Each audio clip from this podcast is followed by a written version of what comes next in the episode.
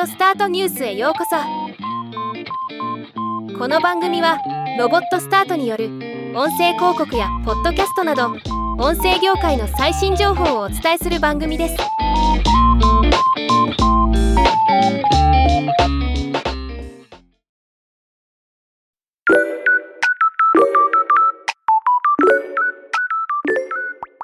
アップルの音声アシスタント Siri のウェイクワードが Hey Siri から Siri に短縮されるかもしれないと噂になっています。今回はこのニュースをお伝えしていきます。 AppleInsider やブルームバーグが WWDC23 でアップルの iOS17 のアップデートの一つのトピックとして発表されると報じているものです。ウェイクワードトリガーワードトリガーフレーズなどとも呼ばれます。は Siri 起動時に毎回使うものなのでこれを短縮できるのであればユーザーとしてはありがたい話ですよね。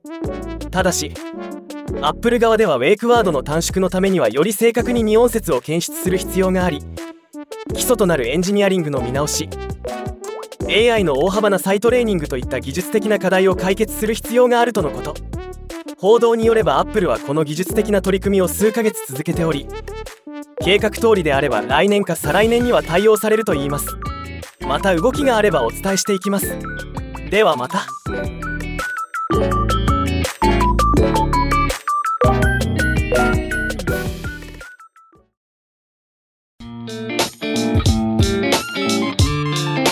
回のニュースは以上です。もっと詳しい情報を知りたい場合「オーディオスタートニュース」で検索してみてください。ではまたお会いしましょう。